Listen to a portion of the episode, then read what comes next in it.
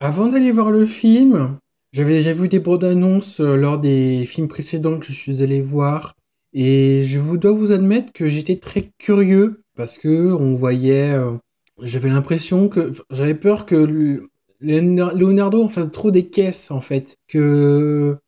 On ressentait que c'était ça quelque chose d'assez intense et j'appréhendais un peu ça. J'appréhendais aussi ce film du fait que ce par le réalisateur qui est Alejandro González Iñárritu, qui a également fait euh, Birdman, qui est très bien, hein, mais auquel je n'ai pas accroché.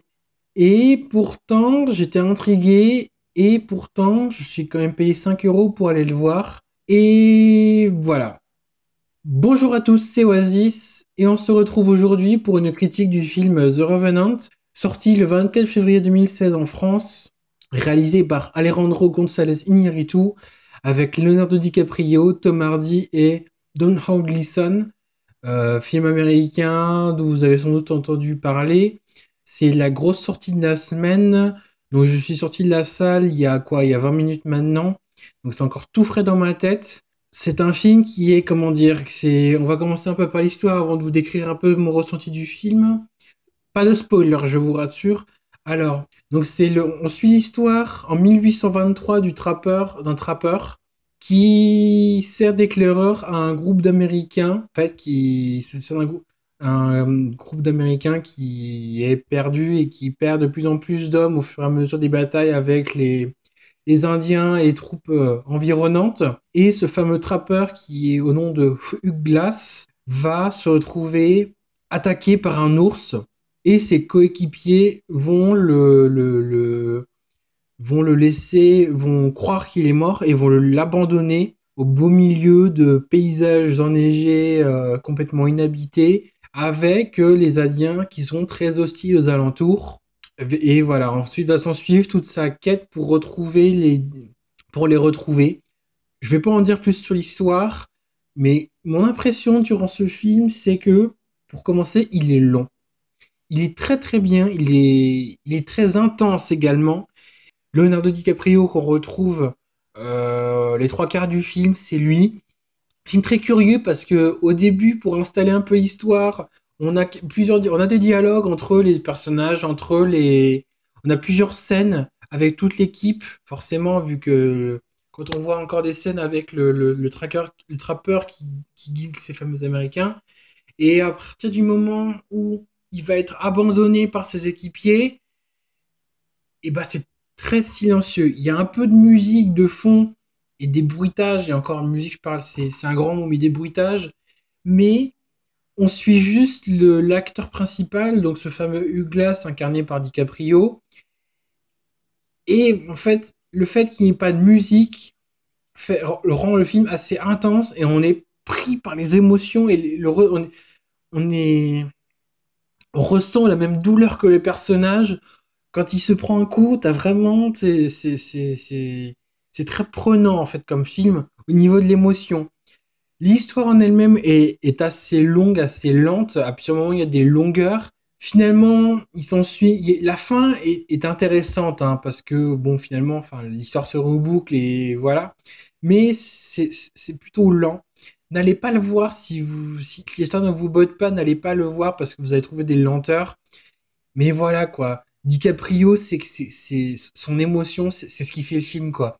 La manière dont dont il fait le film, la manière dont il le montre plusieurs fois, tu, tu as beau te dire que c'est du cinéma, c'est c'est c'est crade, c'est sale, c'est t'as envie de lui dire, t'es- tu te dis quand même qu'il a dû bien baver à, à jouer à, à jouer dans ce film-là.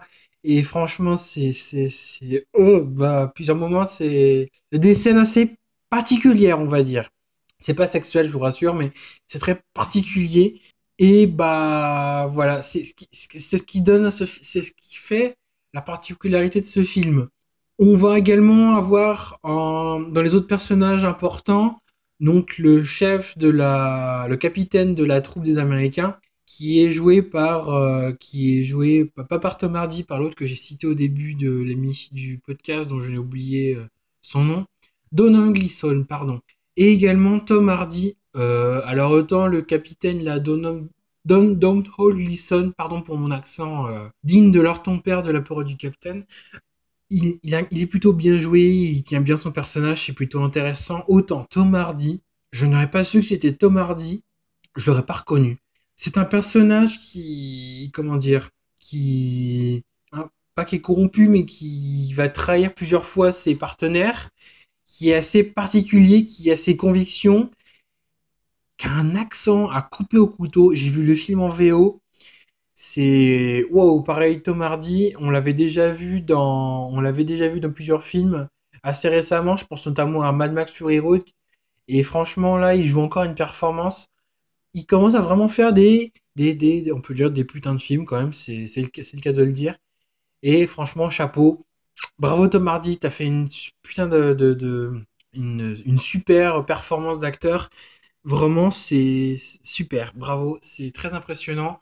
C'est très curieux. Ah, donc le film est très lent, comme je vous le disais. Si, allez le voir. C'est un, un bon film. Allez le voir. L'histoire est assez lente, il y a des longueurs, mais c'est très intense. C'est un film qui est très émotionnel. On ressent beaucoup les émotions du personnage. Rien que pour ça, il faut aller le voir. Euh, si vous voilà, je pourrais pas en dire plus autrement. Je vais vous spoiler le film, mais franchement, très particulier. Euh, un dernier, un dernier, une dernière particularité qui vous fera aller voir ce film, c'est tout le traitement de l'image, tous ces longs plans séquences. Quand, quand il y a un plan, c'est pas un plan de 3 secondes et puis on passe à la suite. Hein. C'est un plan de 30 secondes, même parfois plusieurs minutes, où euh, un seul est long, hein, je parle. Hein. Un peu comme Birdman qui a été, bah, qui a été, ou qui, qui, à l'écran donne l'impression que c'est un énorme plan séquence de plusieurs, euh, plusieurs, euh, bah, de, de heure et demie, deux heures, quoi. Et là, c'est vraiment pareil, quoi. C'est la, la spécificité de, de et tout, et c'est très particulier. Également les couleurs. Euh, j'ai lu quelque part et j'ai entendu quelque part que le film était avait été tourné à la lumière naturelle, qui n'y pas d'éclairage en plus. C'est de, de, Et franchement, ça donne des, des, des, paysages qui sont très, très. C'est vraiment très joli.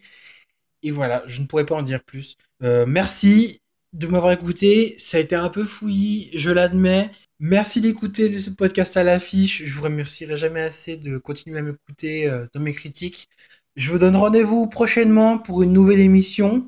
Euh, critique ou pas, critique ou une émission plus classique, je ne sais pas. Euh, en attendant, vous pourrez trouver l'émission sur le site à l'affichepdc.fr. Alors c'est a l a 2 f i c h e p d c.fr.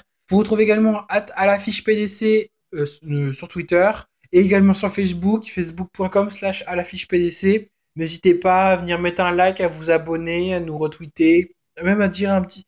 Si vous avez, si vous aimez encore ce que je fais, ça pourrait être intéressant parce que j'ai très très peu de retours. Donc je vous dis bah, bonne soirée, bonne journée, peu importe quand vous écoutez. Allez voir le film pour son émotion, il est vraiment très très bien et pour la performance des acteurs. C'était Oasis et puis bah à bientôt. Salut